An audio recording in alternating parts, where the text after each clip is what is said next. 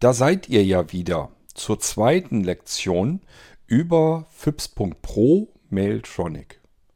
Kurz nochmal erklärt, ähm, ich habe es euch in der vorangegangenen Episode relativ detailreich erklärt. Hier nochmal ganz kurz, was FIPS.pro Mailtronic ist. Erstmal FIPS selbst. FIPS ist ein fernintelligentes Programmiersystem, deswegen heißt es FIPS. Und FIPS kann ich aus der Ferne mit unterschiedlichsten Möglichkeiten bedienen. Naja, nicht nur aus der Ferne, ich kann auch direkt am Blinzelgerät zu Hause sitzen und es bedienen, beispielsweise ganz normal über Tastatur. Aber ich kann auch alle möglichen anderen Dinge heranziehen, um mein Gerät zu Hause anzusteuern, um, um ihm zu sagen, mach dies, tu das und mach das. Und ähm, das Besondere an FIPS ist, ich muss nicht lernen, wie FIPS funktioniert, sondern FIPS muss lernen, wie ich als Anwender funktioniere.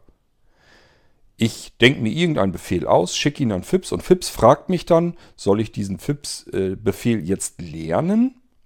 Und dann bestätige ich das und bringe FIPS bei, was er tun soll, wenn ich ihm diesen Befehl mitteile.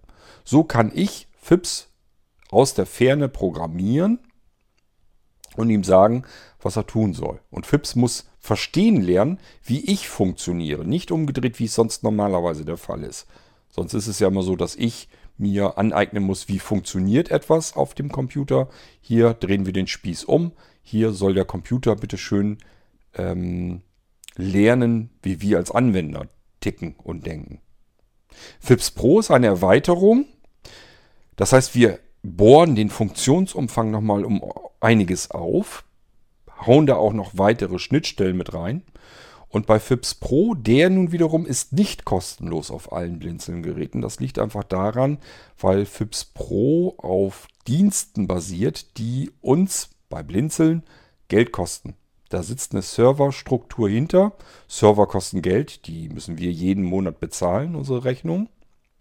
Und wenn ihr mit FIPS auf dieser Serverstruktur, die wir auch monatlich zahlen müssen, ähm, arbeiten können wollt, weil ihr diese zusätzlichen Funktionen haben möchtet, dann müsst ihr euch so ein bisschen an den Kosten beteiligen. Es ist nicht teuer. FIPS.pro zusammen gleich mit dieser Mailtronic-Schnittstelle kostet im Jahr 29 Euro. Wenn man es in irgendeiner Sonderaktion mal etwas günstiger schießen kann, kann es auch sein, dass man es für 19 Euro bekommt. Wer das als Abo-Modell, diese 29 Euro gelten für ein ganzes Jahr, wer das nicht mag, der kann auch mehr Geld in die Hand nehmen und FIPS Pro Meltronic kaufen, statt ein Abo abzuschließen. Abo klingt immer so, so gemein, finde ich. So, als wenn es sowas ist, wo man extra wieder kündigen muss, Kündigungsfristen einhalten muss und so weiter. Das alles fällt natürlich flach. Also das braucht ihr bei Blinzeln gar nicht. Ihr müsst einfach nur Bescheid sagen, ähm, ich brauche FIPS Pro Mailtronic nicht mehr. Und dann ist das Ding für euch erledigt. Postfach wird wieder gelöscht und gut ist. Ähm, ansonsten bekommt ihr FIPS Pro Mailtronic und einerseits ist es ein kleiner Assistent, der zu Hause auf euren Blinzeln-Computern oder generell euren Blinzeln-Geräten zu Hause wohnt. Dort ist er zu Hause sozusagen, dort funktioniert er. Aber ihr könnt euch mit eurem FIPS Pro über die Mailtronic-Schnittstelle unterhalten. Ihr könnt eurem FIPS Pro, eurem Assistenten jetzt zu Hause per E-Mail mitteilen, was er tun soll. Und der kommuniziert auch wieder mit euch zurück. Ihr könnt sagen, legt mir einen Termin an. Ich habe hier einen Termin, den möchte ich wahrnehmen, speichere mir den. Ihr könnt dann auch sagen, öffne den auch gleich, dass wenn ich zu Hause ankomme, dass der gleich schon geöffnet vor mir liegt. Ihr könnt aber auch sagen, schickt mir mal bitte alle Termine, die heute noch anliegen. Und dann bekommt ihr vom FIPS Pro eine E-Mail, wo eure Termine drin aufgelistet sind. So funktioniert das Ganze. Und wir gehen jetzt heute in dieser Lektion mal drauf ein, wie nehmen wir FIPS Pro Mailtronic, die Mailtronic-Schnittstelle, in Betrieb? Wie starten wir das ganze Ding? Ja, wie richten wir es ein? Es ist eigentlich keine Einrichtung, aber trotzdem, wir gehen das Ganze mal durch. Wie funktioniert das eigentlich, wenn ich FIPS Pro Meltronic in Gang setzen will? Und ähm, gehen dann nochmal die Verzeichnis- und Dateistruktur durch von FIPS Pro Meltronic. Das heißt, wenn wir es das erste Mal starten, legt er sich seine eigene Ordnerstruktur an und auch ein paar Dateien. Die erkläre ich euch, was da so drin passieren wird, was ihr wo findet. Und äh, wahrscheinlich sind wir dann mit dieser Lektion schon durch, denn dann als nächstes sollten wir vielleicht uns um die Platzhalter kümmern. Das Platzhaltersystem ist eigentlich insgesamt interessant, weil sich das quer durchs komplette Blinzeln-System ähm, bewegt. Das heißt, diese Platzhalter, damit können wir nicht nur im FIPS Pro Mailtronic arbeiten, sondern generell auf Blinzeln-Systemen. Das ist ein sehr mächtiges System, was einfach noch nicht ausreichend dokumentiert ist. Da kommen wir dann so nach und nach drauf zu sprechen. Ich bin allerdings auch dabei, das Platzhaltersystem der Blinzeln-Systeme zu dokumentieren. Irgendwann wird es fertig werden und dann könnt ihr euch das durchlesen. Aber damit ihr so ein bisschen da vernünftig mitarbeiten könnt, müssen wir es hier auch im Irgendwasser mal besprechen. Da machen wir eine separate Folge draus. Und dann können wir uns das Menü nochmal vornehmen. FIPS Pro Mailtronic hat ein eigenes kleines Bedienmenü. Da gehen wir auch nochmal kurz durch. Und dann geht es eigentlich erst ins Eingemachte. Dann lernen wir die Befehle und die Parameter kennen, die FIPS Pro Mailtronic verstehen kann. Er hat interne Befehle, die müssen wir uns nur wieder ein bisschen merken. Wir können ihm aber auch Befehle geben, die er sich merken muss. Also das ist so ein, so ein Gemisch. Und die internen Befehle, das zeige ich euch dann in einer wiederum getrennten Episode im Irgendwasser. Wir haben es also noch mit mehreren Irgendwassern zu tun. Und lasst uns mal beginnen mit der zweiten Lektion hier. Heute schauen wir uns die Verzeichnis- und Dateistruktur an und nehmen FIPS Pro Mailtronic in Betrieb.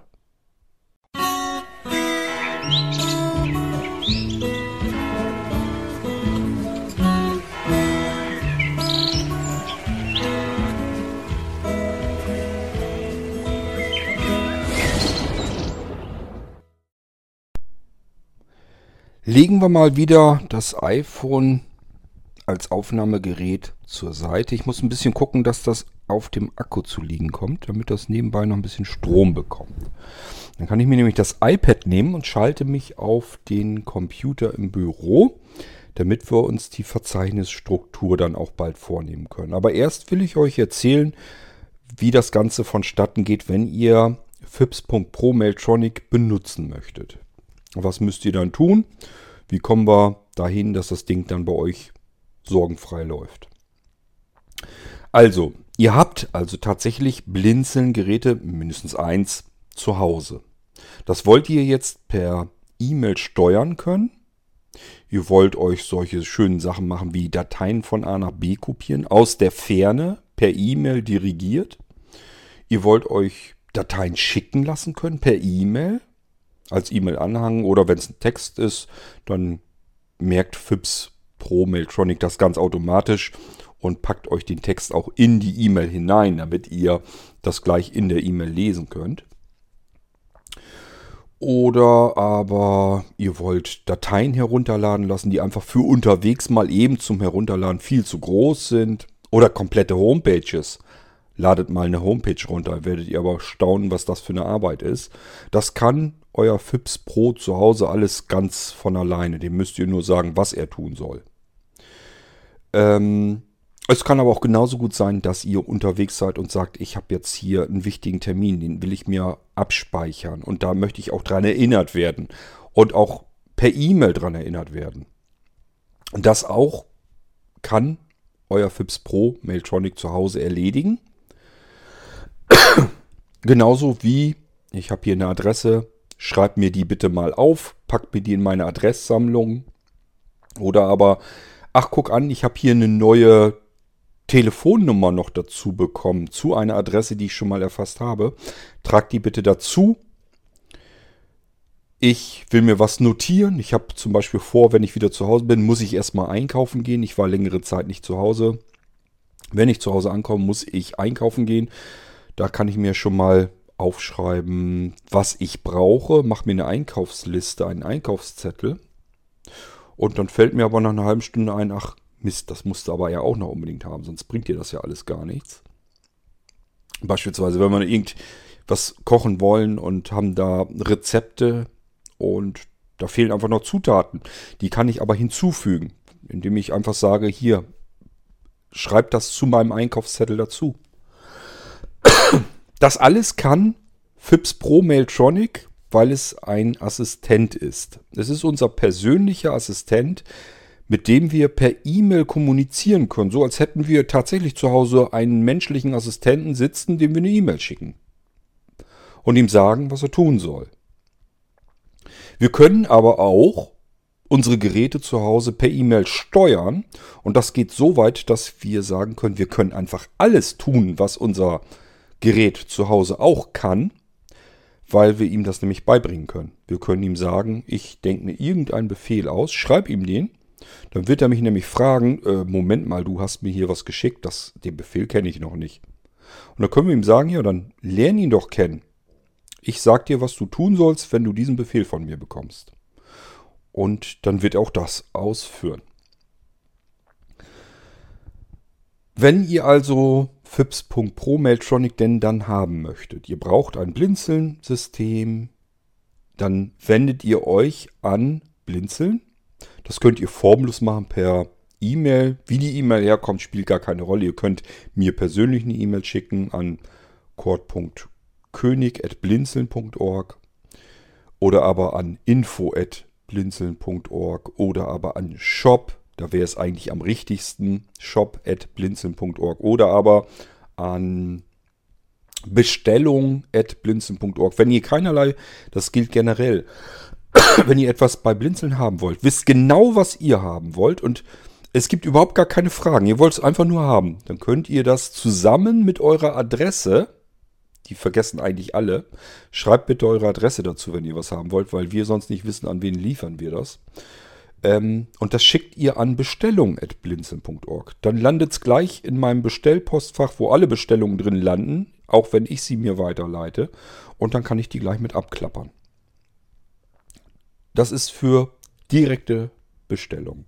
So, und jedenfalls in irgendeiner Form müssen wir wissen, euren Wunsch, dass ihr Mailtronic benutzen möchtet, FIPS.pro haben wollt mit der Mailtronic-Schnittstelle.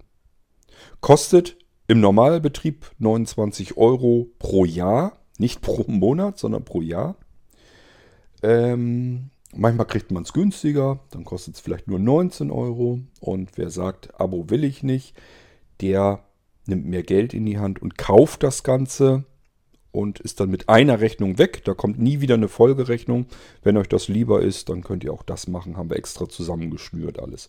Und wenn ihr sagt, ich habe mehr Geräte und ich möchte auch für jedes Gerät ein einzelnes Postfach haben, auch dafür gibt es Pakete mit mehr E-Mail-Adressen und Postfächern. Denn das ist das, was ihr von Blinzeln zurückbekommen werdet. Ihr werdet meist von Reinhold eine E-Mail bekommen. Hier sind deine Zugangsdaten. Dann bekommt ihr einen Benutzernamen, ein Passwort und Reinhold verschickt ganz gerne noch die Serverdaten noch mit. Also ähm, was nimmt man als Postausgangs- und Eingangsserver und so weiter. Das alles braucht ihr für FIPS überhaupt nicht. Das ist für den Betrieb von FIPS Pro Mailtronic vollkommen uninteressant. Das kennt FIPS schon. FIPS kommt vom Blinzeln die Server, wo die Postfächer und so weiter drauf laufen, das kommt auch vom Blinzeln. Warum sollte FIPS euch fragen, wie der Posteingangs- oder Ausgangsserver ist? Kleine Anekdote vielleicht nebenher für diejenigen, die sich sagen, ja, ich hätte aber auch gerne mein GMX-Postfach genutzt oder mein Postfach bei 1 und 1 oder mein Telekom-Postfach oder, oder, oder. Das habe ich tatsächlich erst ausprobiert. Ich habe erst gedacht, okay, machst es, programmierst es so, dass die Leute ihr Postfach, sich selber ein Postfach irgendwo bei irgendeinem beliebigen Mail-Provider einrichten können. So, dann habe ich ein bisschen herumprobiert und gemerkt, jeder Provider hat das ein bisschen anders. Der eine macht SSL, TLS, bla blub, also irgendwelche Verschlüsselungen, die FIPS Pro dann vielleicht nicht macht oder nicht so. Ähm, der nächste stuft das als Spam ein, was eigentlich durchgehen soll. Wieder ein anderer ähm, hat irgendwelche besonderen Servereinstellungen, muss einen anderen Port haben. Ich habe einen riesen Rattenschwanz an Supportaufwand auf mich zurollen sehen. Ich habe gedacht, jeder hat dann ein Postfach woanders und FIPS Pro Mailtronic wird natürlich standardmäßig mit diesem Postfach erstmal nicht funktionieren und dann kommen die Leute, gehen ja nicht zu dem E-Mail-Provider, sondern die kommen dann bei mir an und fragen, du, ist ja alles schön mit deiner Theorie von FIPS Pro und Mailtronic, aber es funktioniert ja alles gar nicht. Da kommen überhaupt gar keine E-Mails an. Da kann ich so viel hinschicken und schreiben, wie ich will. Das funktioniert nicht. Das liegt aber nicht an FIPS Pro, nicht am Mailtronic und schon gar nicht an mir, sondern einfach daran, dass der Mail-Provider äh, seine Mail-Server ganz anders konfiguriert hat. Da müsste man dann wieder in FIPS Pro Mailtronic herumkonfigurieren, anderen Port reinsetzen, andere Server, bla blub. Ähm, und die Arbeit hätte ich mir alle eingebrockt. Und dann habe ich gesagt, Reißleine ziehen, nix da, es gibt keine anderen Provider. Ihr bekommt das von Blinzeln alles aus einer Hand. Da müsst ihr euch eben bei Blinzeln an den Kosten ein bisschen mit beteiligen. Und ähm, habt den Vorteil davon, dass ihr nur noch einen Benutzernamen eintippen müsst, ein Passwort und das Thema ist erledigt.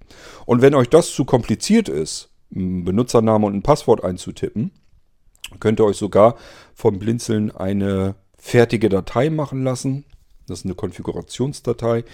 Die lautet ganz genauso wie eure E-Mail-Adresse bei fips.pro auch lautet. Also beispielsweise Vorname.nachname at fips.pro. Und diese Datei schmeißt ihr einfach dort hinein, wo auch die Mailtronic-Exe drin ist und schon hat er alles, was er braucht, um zu arbeiten. Dann habt ihr überhaupt gar keine Arbeit. Ihr müsst nur eine Datei von A nach B kopieren. So, ich wollte das also möglichst einsteigerfreundlich haben, so dass es funktioniert weil das tue ich mir nun nicht an, den ganzen kompletten Support für irgendwelche E-Mail-Provider zu übernehmen. Da hatte ich keine Lust mehr zu. Also ich habe das getestet, probiert, festgestellt, jeder Mail-Provider funktioniert anders. Unterschiedliche Ports, unterschiedliche Verschlüsselungstypen, keine Lust. Habe ich, sehe ich gar nicht ein, habe ich gar keine Lust zu. Daher Bescheid geben bei Blinzeln, ich möchte ein FIPS.pro Mailtronic haben. Und dann bekommt ihr von uns Zugangsdaten.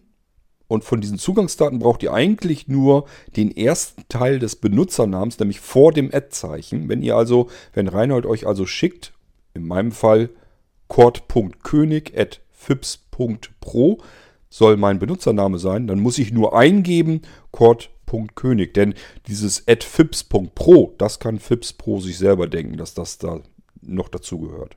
Das haut er sich selber dahin, das braucht ihr gar nicht mit einzutippen.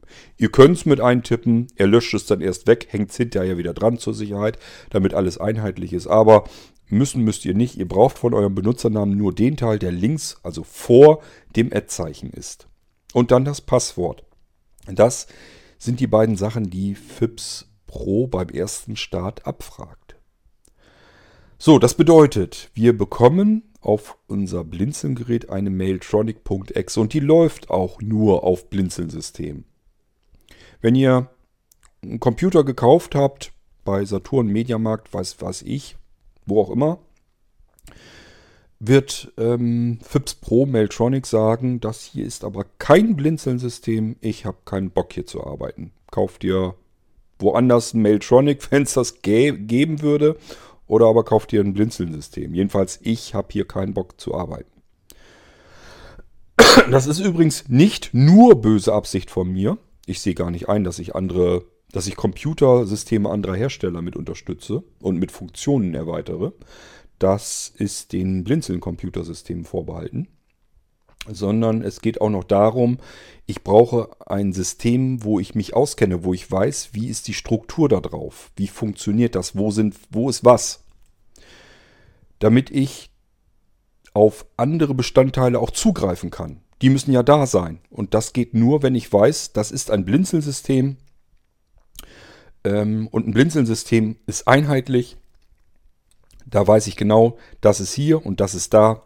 Da weiß ich, wo ich hin muss, wenn ich jetzt was externes bedienen oder starten will.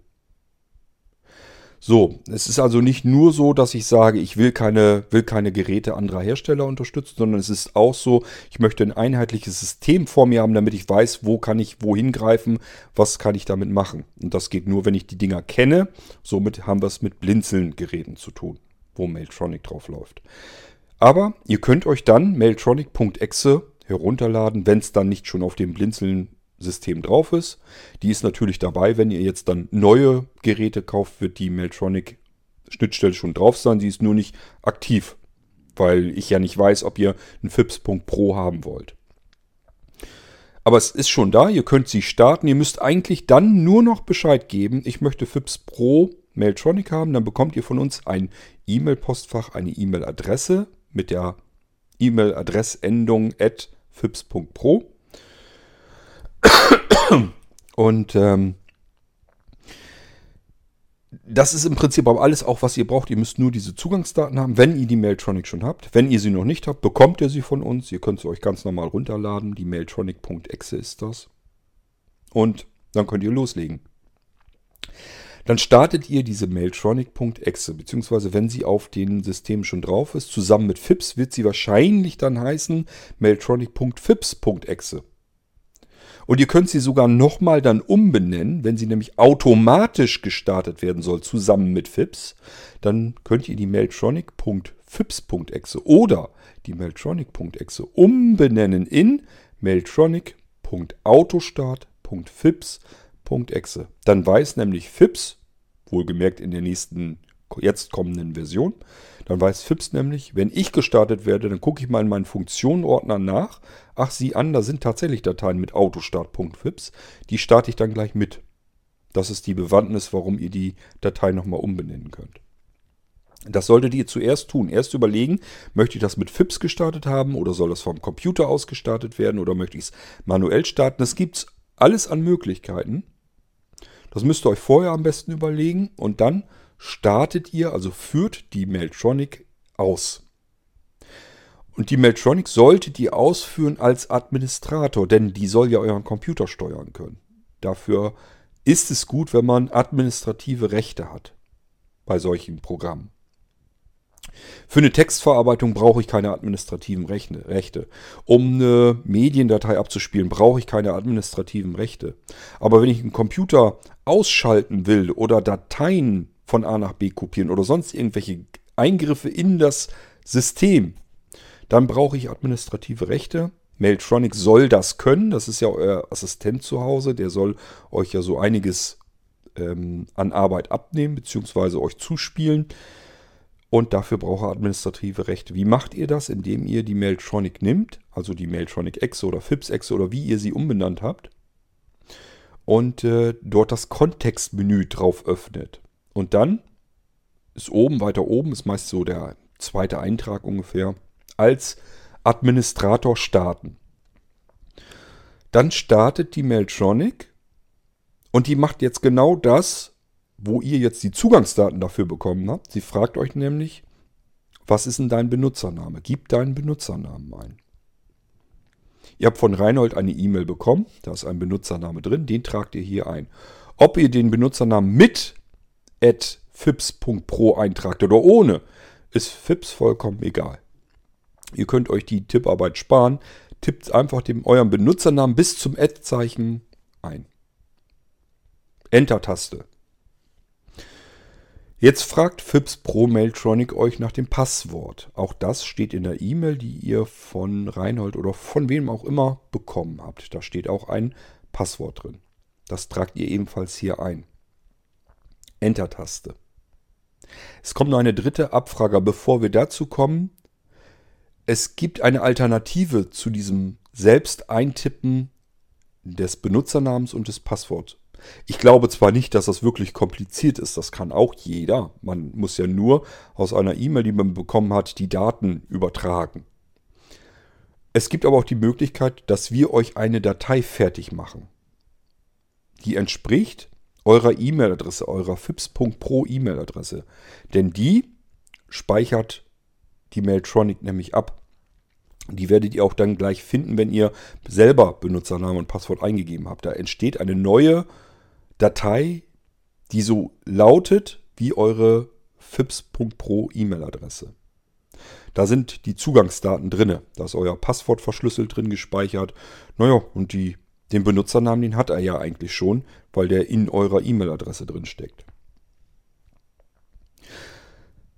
Ihr bekommt also vom Blinzeln entweder Zugangsdaten oder eine Datei. Die Datei müsstet ihr dann nur bei der Mailtronic dort ins gleiche Verzeichnis reinschubsen und die findet Mailtronic dann beim Starten. Dann fragt er euch gar nicht erst, welcher Benutzername und welches Passwort. Die hat er dann schon in dieser Datei, die holt er sich da selber raus. Dann hat er, habt ihr gar keine Rückfragen mehr. Bis auf eine. Die kommt nämlich jetzt als drittes. Ähm, wenn ihr Benutzernamen und Passwort eingegeben habt, fragt FIPS euch nach dem zulässigen Absender. Wer darf an dieses Mailtronic hier auf eurem Blinzeln-Gerät, wer darf Befehle schicken? Das ist eine Sicherheitsfunktion, eine Abfrage zur Sicherheit. Hier tragt ihr eine E-Mail, also eure E-Mail-Adresse ein oder aber Teile einer E-Mail-Adresse. Spielt gar, nicht, gar keine genaue Rolle. Wichtig ist nur, das müsst ihr euch selber überlegen. Es kann ein Teil einer E-Mail-Adresse sein und nur diejenigen, die an eure FIPS Pro E-Mail-Adresse eine E-Mail schicken mit Befehlen drin und die hier in diesem Absender auftauchen, nur die dürfen euch überhaupt Befehle schicken. Stimmt das nicht überein, was ihr hier jetzt eintragt mit dem Absender einer E-Mail an eure FIPS E-Mail-Adresse, dann wird diese E-Mail ignoriert, komplett. Die wird gar nicht von FIPS Pro Mailtronic weiter abgearbeitet. Das, das ist wichtig zu wissen, ähm, weil das sonst nicht funktionieren wird. Ihr könnt hier also eure eigene E-Mail-Adresse, wenn ihr bei GMX eine E-Mail-Adresse habt, hans.mustermann.gmx.de oder aber hans.mustermann.gmail.com oder hans.mustermann.icloud.com oder was auch immer. Das könnt ihr hier eintragen. Hier allerdings nur eine E-Mail-Adresse. Tatsächlich, faktisch können wir noch mehr E-Mail-Adressen hinzufügen. Das erkläre ich euch dann aber, wenn wir dazu kommen. Oder aber ihr tragt euch Teile ein. Das ist, macht zum Beispiel dann Sinn, wenn ihr sagt, wir haben unsere eigene Domain, wir sind eine komplette Familie und dort gibt es zum Beispiel papa.familie.de, mama.familie.de, ist natürlich jetzt alles nur beispielhaft, sohn.familie.de, tochter.familie.de. Da müsstet ihr nicht vier E-Mail-Adressen eintragen als Absender, die euch Befehle an eure Anlage zu Hause schicken können. Die können ja eure kompletten Blinzeln-Geräte zu Hause steuern sonst.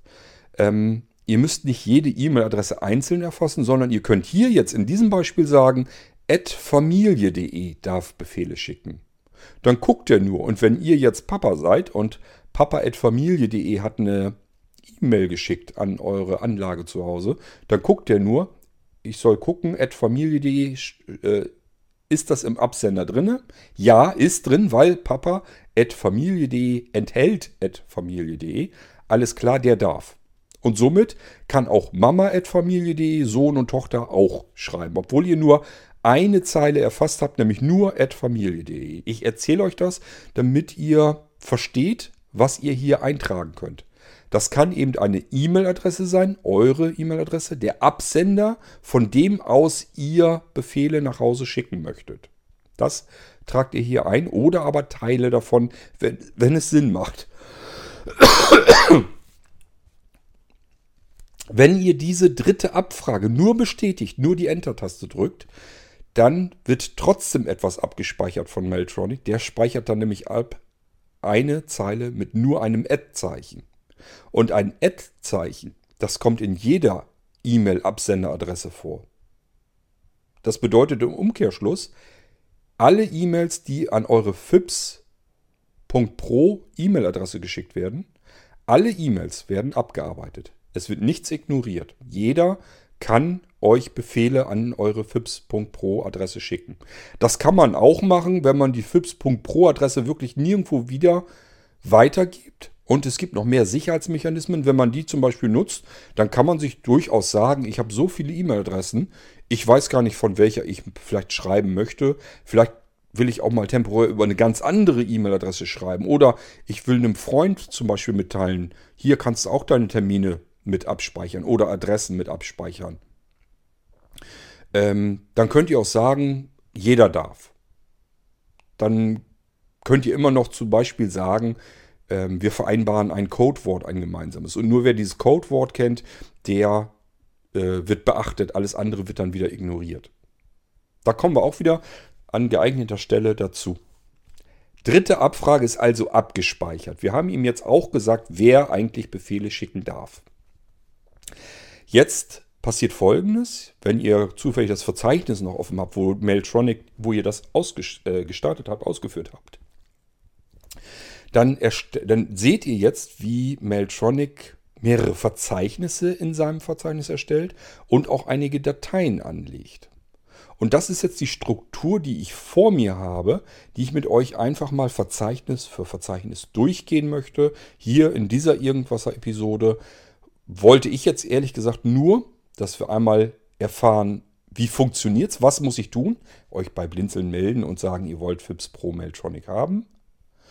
Ähm, dann Benutzernamen und Passwort eingeben und wer darf Befehle schicken, von welcher Absender-E-Mail-Adresse darf man Befehle schicken.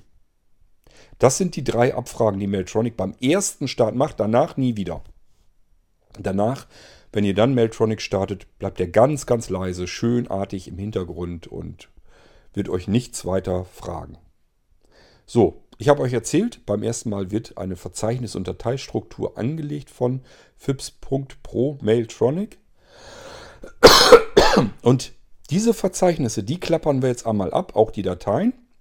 Und ich erzähle euch, was in diesen Verzeichnissen zu finden sein wird im alltäglichen Betrieb mit der Mailtronic-Schnittstelle. Es geht los. Das erste Verzeichnis, was uns jetzt Mailtronic in seinem eigenen Verzeichnis angelegt hat, das heißt Adressen. Eigentlich kann man sich das denken. Das ist natürlich bewusst deswegen auch so gemacht, damit es ein bisschen intuitiver wird. Logisch, hier speichert FIPS.pro Mailtronic sämtliche Adressen, wo wir unserem FIPS zu Hause gesagt haben, speichere die Adresse, die ich dir hier überliefere. Das heißt, ich kann mir unterwegs mein Smartphone zum Beispiel schnappen, öffne eine neue E-Mail, als Empfänger meine eigene fips.pro E-Mail-Adresse, die ich ja von Blinzeln bekommen habe, um meine Geräte zu Hause zu bedienen und schreibe in den Betreff neue Adresse, Kurt König, Straße, Hausnummer, Postleitzahl, Wohnort. Also ich trage das dann da natürlich so ein. Was macht? Also das sende ich jetzt ab, nur den Empfänger, meine FIPS Pro Adresse und den Betreff, neue Adresse und dann die Adresse. Alles im Betreff. In den Nachrichtentext kommt nichts hinein. Das erzähle ich euch dann gleich auch noch ein bisschen was dazu. Und das schicke ich ab. FIPS Pro Mailtronic wird es einige Sekunden später oder auch einige Minuten, sagen wir es mal lieber, einige Minuten später wird FIPS Pro Mailtronic diese E-Mail von seinem Postfach abholen und verarbeiten. Er guckt dann erst nach, Absender, stimmt der überein? Darf ich da überhaupt Befehle von annehmen? Ja, passt. Das ist von Quad. Der hat sich selber hier eingetragen. Alles klar, den Befehl soll ich also ausführen. Der ist, der darf. Befehl steht im Betreff drinne. Neuer, neue Adresse. Aha, ich soll also eine neue Adresse anlegen. Alles klar. So, jetzt steht da ja als erster Parameter Quad König. Also ähm, Vorname, Nachname. Mhm, alles klar. Dann weiß ich auch schon mal, wie ich die Adressdatei benennen darf. Jetzt taucht nämlich in diesem Verzeichnis hier, in Adressen, taucht eine neue Datei auf. Und die wird heißen Chord, Leerzeichen, König, Punkt, Adresse, Punkt, txt. Das ist eine ganz normale Textdatei, wo die Adresse drin ist, die ihr an FIPS Pro Mailtronic übermittelt habt. Da ist eure Adresse drin. Wenn ihr weitere Adressen eingibt, werdet ihr merken, das ist eigentlich schön übersichtlich, weil wird ja auch alphabetisch sortiert. Im Verzeichnis Adressen sind lauter kleine schöne TXT-Dateien drin, die so heißen wie der Name dessen Adresse ihr da mit drin habt. Die Adresse wird komplett in die Textdatei reingeschrieben. Also es steht jetzt nicht nur die Straße und Hausnummer in der Datei, sondern er benutzt sozusagen Vorname, Name als Dateiname für die Adressdatei. Aber in dieser Adressdatei, wenn wir die öffnen, steht auch drin Kurt König, ähm, Straße, Nummer, Postleitzahl, Wohnort, wenn wir noch übergeben haben, ähm, E-Mail-Adresse, Telefonnummer, Faxnummer, was uns alles so einfällt. Das können wir selber bestimmen, was wir in dieser Adresse mit eintragen wollen. Wir können auch sagen, ich weiß gar nicht die Telefonnummer, habe ich gar keine Ahnung, E-Mail-Adresse, keine Ahnung. Ich weiß bloß Name, Vorname, vielleicht sogar nur den Wohnort, vielleicht habe ich noch nie mal die Straße. Und das ist keine Katastrophe, weil wir haben die Möglichkeit, eine weitere E-Mail zu jeder späteren Zeit an unseren FIPS zu Hause zu schicken und dort in den Betreff reinzuschreiben zur Adresse Kurt König und dann beispielsweise die Telefonnummer als nächsten Parameter. Dann weiß FIPS, alles klar, zur Adresse, ich soll etwas einer Adresse hinzufügen. Welche Adresse wird sich FIPS fragen? Ja, Name habe ich ja hier, Kurt König, alles klar. Ja, diese Adresse habe ich tatsächlich schon mal abgespeichert. Als nächster Parameter, da ist eine Telefonnummer drin. Okay, ich soll also die Telefonnummer zur Adresse hinzufügen. Ich hoffe, ihr versteht, wie intuitiv das Ganze ist. Neue Adresse, sagt Phipps, wir wollen eine neue Adresse anlegen. Zur Adresse sagt ihm, wir sollen etwas oder wir wollen etwas, eine Adresse hinzufügen. Zur Adresse hinzu. Wir können übrigens Phipps auch sagen, das erzähle ich euch dann, wenn wir mit auf die eigentlichen Befehle wirklich eingehen. Wir können auch einfach nur Adresse sagen. Dann merkt Fips das auch, ist kein Problem für ihn. Dann guckt er einfach nach, habe ich die Adresse schon? Wenn ja, füge ich das hinzu, was ich bekommen habe. Und wenn nein, ich habe die Adresse noch gar nicht und es steht nur Adresse als Befehl, dann mache ich eben eine neue Adresse draus und schreibe die da jetzt rein. Also Fips kann auch selber so ein bisschen mitdenken. Der muss nicht unbedingt wissen, ob wir eine neue Adresse oder zu einer Adresse hinzu. Der kann das auch selber. Und wir müssen uns nur den Befehl Adresse merken was euch lieber ist. Also es gibt verschiedene Möglichkeiten, wie wir FIPS, mit FIPS zu Hause kommunizieren können über diese Mailtronic-Schnittstelle. Das erkläre ich euch dann, wenn wir auf die Befehle eingehen. Wichtig ist nur, wir haben ein Verzeichnis Adressen und hier landen alle eure Adressen künftig drin, die ihr habt. Wichtig zu wissen ist auch, diesen Adressordner, den können wir überall auf unserem Blinzeln-Gerät haben. Das kann ein ganz anderer Ordner sein. Der muss nicht hier im Verzeichnis sein, wo Mailtronic läuft. Der muss auch nicht Adressen heißen. Der kann zum Beispiel in eurer Cloud mit drinne stecken. Das heißt, ihr legt euch einen Adressordner in eurer Dropbox an oder in eurer iCloud und ähm, sagt FIPS jetzt einfach, dein Adressordner ist jetzt auf diesem Pfad und der Pfad geht zur Dropbox hin. Hat einen interessanten Vorteil. Wenn ich nämlich jetzt per E-Mail dem FIPS sage zu Hause, leg mir mal eine neue Adresse an, dann legt er ja die neue Adresse an, die steckt aber ja dann, die schreibt er aber ja direkt in die Cloud rein.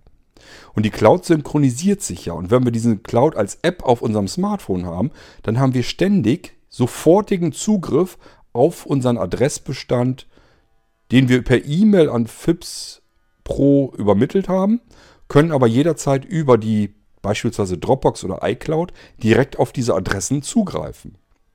Müssen wir nicht. Wer sagt, Adressen in einer Cloud-Lösung mag ich nicht so gerne, ich traue den Leuten da alle nicht so richtig, wie die mit den Adressen vielleicht umgehen, ähm, dann könnt ihr das auch nicht so machen und belasst es hier bei diesem Adressordner direkt äh, in der Mailtronic-Schnittstelle, also in dem Verzeichnis von Mailtronic. Und ähm, Könnt dann aber trotzdem drauf zugreifen. Wir könnten nämlich sagen, sende mir, äh, sende mir Adresse Kurt König. Oder sende mir Adresse Kurt, reicht auch schon aus. Dann guckt FIPS Pro Mailtronic in euer Adressverzeichnis. Habe ich da irgendwas passendes zu Kurt, zum Suchbegriff Kurt? Und dann wird er euch alle Adressen, die im Namen Kurt haben, äh, schicken. Die kompletten Adressen. Ihr kriegt eine Adressliste per E-Mail zugeschickt wo die Leute Kord heißen. Wird, wird ja so viel wahrscheinlich nicht geben. Also so häufig ist mein Vorname nun auch nicht. Aber ihr versteht schon, das ist natürlich mit jedem äh, Namen gemeint. Also ihr merkt schon, da kann man eine ganze Menge mitmachen. Man kann sich Adressen zuschicken lassen, man kann sich Adressen kopieren lassen, man kann Adressen neu anlegen, man kann Adressen etwas hinzufügen ähm, und, und, und. Ich kann Adressen auch wieder löschen, wenn ich sie nicht brauche. Also es gibt ganz viele verschiedene Möglichkeiten. Nächstes Verzeichnis.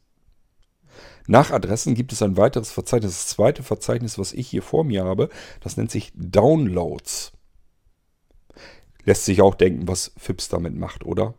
Ihr könnt eurem FIPS Pro Mailtronic per Mailtronic zu Hause erzählen, ähm, lade mir mal eine Datei aus dem Internet herunter. Ihr habt jetzt zum Beispiel eine Datei im Internet, die wollt ihr gerne haben, äh, aber die ist viel zu groß, als dass ihr euch sie runterladen könnt. Ihr habt eine miserable Internetanbindung. Denkt dran, E-Mail ist so, so ein Medium, ähm, das funktioniert eigentlich immer. Eure E-Mail, eure Internetanbindung kann noch so mickrig sein. Eine E-Mail raus geht fast immer. Also dann muss schon wirklich saumiserable Internetverbindung sein, damit keine E-Mails mehr rausgehen. Die brauchen nicht viel. Das sind nur ein paar, vor allen Dingen gerade bei äh, Mailtronic, weil der gar keinen E-Mail-Text braucht. Er arbeitet nur mit den Kopfdaten. Das sind nur so ein paar Zeilen. Das ist, ich habe glaube ich mal geguckt, irgendwie knapp ein Kilobyte. Also 1000 Zeichen. Die sind bei der hundsmiserabelsten Internetanbindung trotzdem innerhalb von Bruchteilen von Sekunden verschickt. Also, ihr seid gar nicht mehr auf eine gute Internetanbindung angewiesen. Das kann, selbst bei der miserabelsten Internetanbindung könnt ihr 8 Gigabyte große Dateien mal eben runterladen. Zwar nicht direkt unterwegs, weil ist eben miserabel eure Internetanbindung, aber euer FIPS zu Hause, der hat DSL, der kann das viel besser und der lädt die dann runter für euch. Wir müssen FIPS also nur mitteilen, die Adresse zu dieser Datei, die Internetadresse dieser Datei. Und der Befehl würde heißen lade. Also in den Betreff kommt dann lade und dann die Internetadresse zu dieser Datei. Bekommt FIPS und er sagt sich, okay, ich soll also diese Datei herunterladen, dann mache ich das mal. Ihr könnt sogar sagen, öffne dann auch gleich den Ordner Downloads, damit, wenn ich dann zu Hause ankomme, nicht erst denken muss, ach, du hast ja noch die Datei heruntergeladen, sondern die habe ich dann gleich bei mir auf, vor mir sozusagen auf dem Desktop, den geöffneten Ordner mit dieser heruntergeladenen Datei und kann sofort darauf zugreifen. Downloads, das Verzeichnis, ist aber auch noch für mehr zuständig. Da landen nämlich auch die Homepages drin, die wir geladen haben. Wir können unserem FIPS zu Hause sagen, lade mal die komplette Homepage herunter. Also, keine Ahnung, wir haben irgendeine Homepage mit Rezepten, mit einer Rezeptsammlung. Oder aber wir haben eine Homepage mit interessanten Tipps oder interessanten Berichten oder was auch immer. Dann können wir FIPS zu Hause sagen, ähm, lade www.blinzeln.org. Und dann macht sich FIPS dran und lädt die komplette Homepage runter. Bei dem Befehl lade www.blinzeln.org lädt er die Homepage so herunter in das Verzeichnis Downloads, dass er die Verlinkungen in den Seiten anpasst.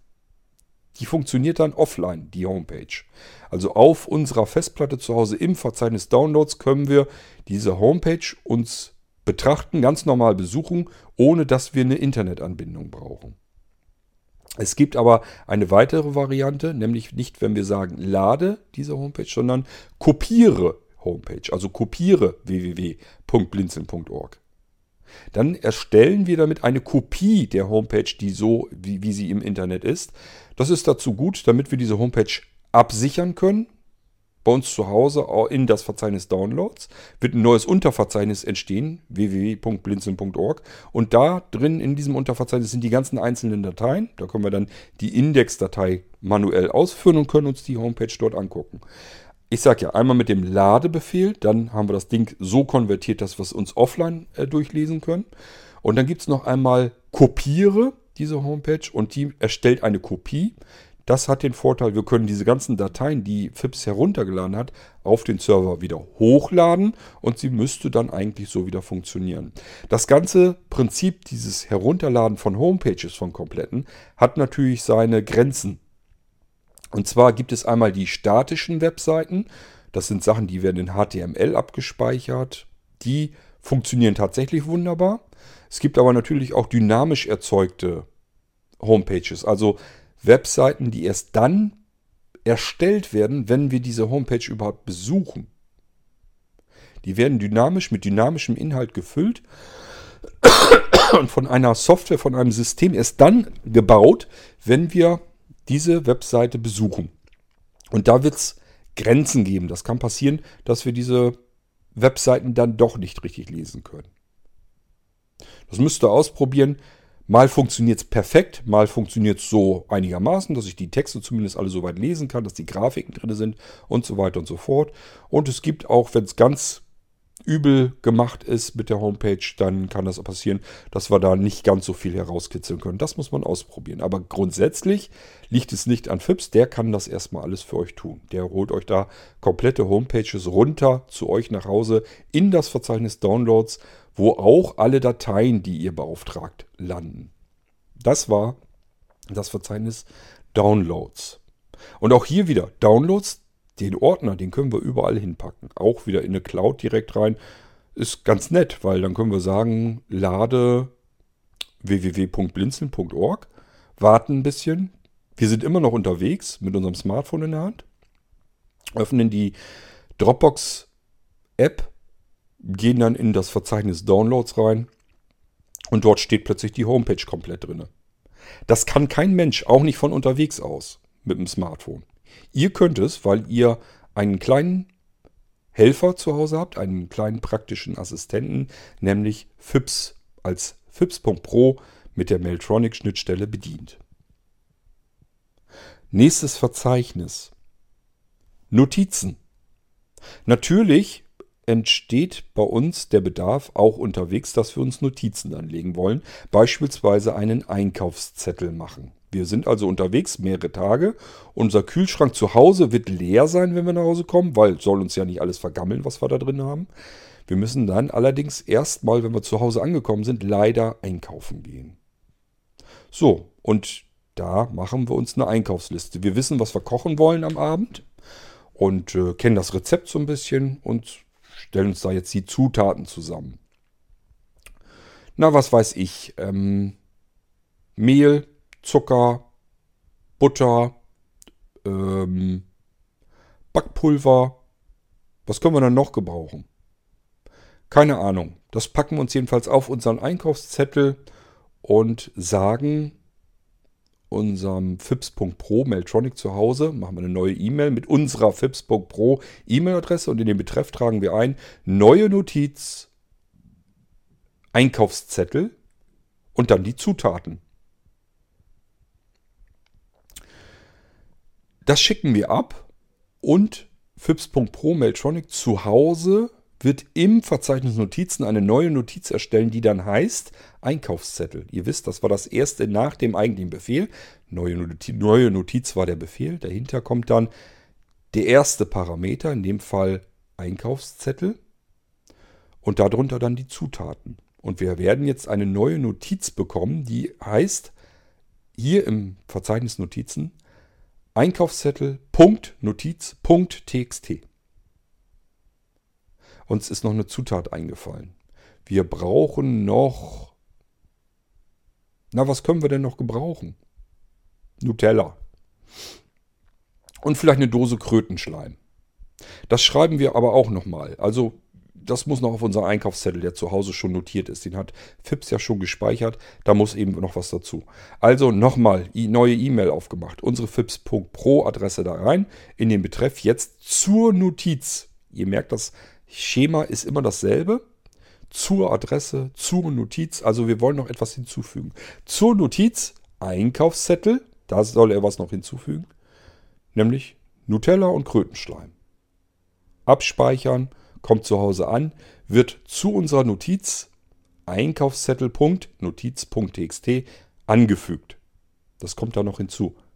Jetzt sagen wir unserem FIPS zu Hause noch Zeige Notiz Einkaufszettel. Auch den Befehl bekommt FIPS Pro über die Mailtronic-Schnittstelle zu Hause wieder. Und das bedeutet für ihn einfach nur, er soll diese Datei Einkaufszettel.notiz.txt öffnen. Die wird also auf unserem Desktop geöffnet. Wenn wir nach Hause kommen, haben wir gleich unseren Einkaufszettel dort stehen. Ich werde uns noch so kleine nette Sachen einbauen wie ähm, Drucke Einkaufszettel. Das ist jetzt noch nicht drin. Das ist aber nicht so schwierig gemacht. Das kann ich noch mit einbauen.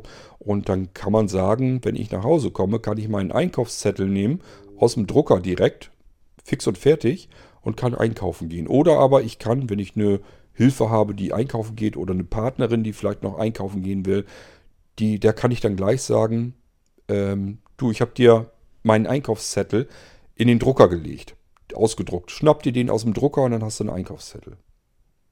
Das alles, wohlgemerkt, mit eurem Smartphone in der Hand unterwegs. Ihr müsst nicht einmal irgendwie zu Hause sein. So, ich hoffe, Prinzip Notizen verstanden. Wir gehen in das nächste Verzeichnis und das heißt hier Posteingang. Posteingang, das ist das Verzeichnis, wo FIPS Pro über die Mailtronic-Schnittstelle erstmal alle eure E-Mails, die ihr an eure FIPS.pro E-Mail-Adresse geschickt habt, abholt. Das heißt, er geht, verbindet sich mit dem Server, geht in euer Postfach, findet dort die E-Mails vor und holt diese E-Mails ab und speichert sie ab hier in diesem Posteingang. Wenn er damit durch ist und das dauert einzelne Sekunden, selbst bei mehreren E-Mails, das geht sowas von schnell, das könnt ihr euch gar nicht vorstellen, dann äh, geht's los und er nimmt sich die abgeholten E-Mails, die hier im Posteingang drin sind, und klappert sie ab. Prüft erstmal den Absender ab. Wenn das alles passt, dann ist gut. Dann guckt er sich den Betreff tatsächlich auch nochmal an und ähm, reagiert darauf entsprechend. Wenn der Absender nicht passt, dann schiebt er diese E-Mail, die, die Textdatei, gleich in das Unterverzeichnis. Das Unterverzeichnis ist im Posteingang drin. Schiebt er dort ähm, die E-Mail als ignoriert.txt hinein. Die hat er dann wirklich auch ignoriert, einfach weil der Absender nicht übereinstimmt. Ihr werdet feststellen, das ist schön übersichtlich. Das macht er mit allen E-Mails, egal ob er sie ignoriert hat oder abgearbeitet hat. Bei abgearbeiteten E-Mails, also hat alles gestimmt, Absender stimmt, Befehl hat er ausgeführt, alles ist gegessen, dann steht ähm, als Dateiendung steht dann da drin Punkt erledigt.txt. Und da vorne vor finden wir noch so ein bisschen Zahlenkram. Wenn ihr genauer guckt, das ist einfach das Datum. Beispielsweise 2019, 10, 31, 14, 35, 16. Das ist dann die Uhrzeit, 14.35 Uhr und 16 Sekunden. Dahinter ist nochmal eine wilde, lange Zahl. Das sind kann ich euch soweit erzählen, braucht euch überhaupt nicht zu interessieren. Ist vollkommen irrelevant. Ist einfach nur eine Zahl, aber die Zahl ist tatsächlich, wird generiert äh, über die Millisekunden, seit euer Computer gestartet ist zu Hause. Das äh, gibt diese Zahl eigentlich zum Ausdruck. Ist aber uninteressant, die ist nur dazu da, damit ähm, E-Mails, die FIPS abgeholt hat, nicht übereinander gespeichert werden. Das könnte nämlich passieren, weil FIPS Pro Mailtronic so schnell arbeitet, dass er mehrere E-Mails in, innerhalb einer einzelnen Sekunde abholen und verarbeiten kann. Er kann mehrere E-Mails in einer Sekunde bearbeiten. Was würde passieren, wenn wir nur Datum und nur Uhrzeit hätten? Und er würde mehrere E-Mails in einer Sekunde abarbeiten, ganz klar. Er würde die zweite oder dritte oder vierte E-Mail, die er in derselben Sekunde abgearbeitet hat, über die andere schreiben und dann würden E-Mails verloren gehen. Deswegen gibt es diese lange Zahl in Millisekunden, weil das schafft er dann nicht, mehrere Aufträge in einer Millisekunde abzuarbeiten. Das schafft auch FIPS nicht, deswegen gibt es diese Zahl da hinten dran noch. Die ist nur dazu da, damit die E-Mails sich nicht gegenseitig überschreiben. So, und dahinter steht dann entweder Punkt erledigt.txt, alles klar, Absender hat gepasst, diese E-Mail wurde zumindest registriert und bearbeitet. Oder aber es steht Punkt ignoriert. Dann hat der Absender nicht übereingestimmt. Diese E-Mail hatte keine ähm, Befugnis, Befehle zu erteilen. Dann wird sie ignoriert. Oder es steht vielleicht auch äh, Codewortfehler dabei.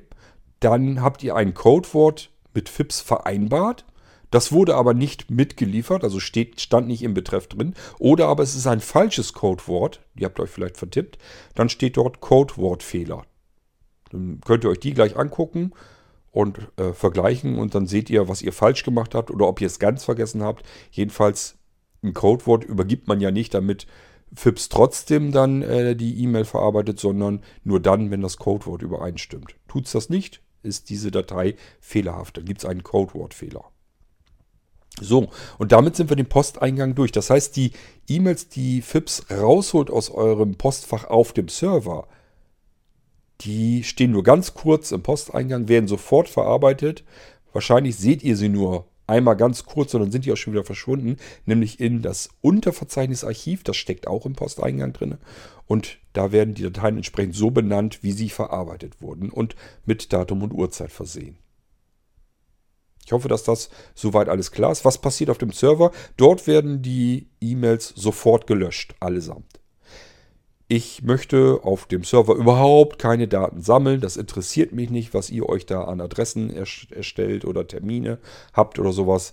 Auf dem Server blinzelseitig werden in dem Moment, wo Mailtronic die Sachen abholt, um sie verarbeiten zu können, werden sie auf dem Server sofort gelöscht.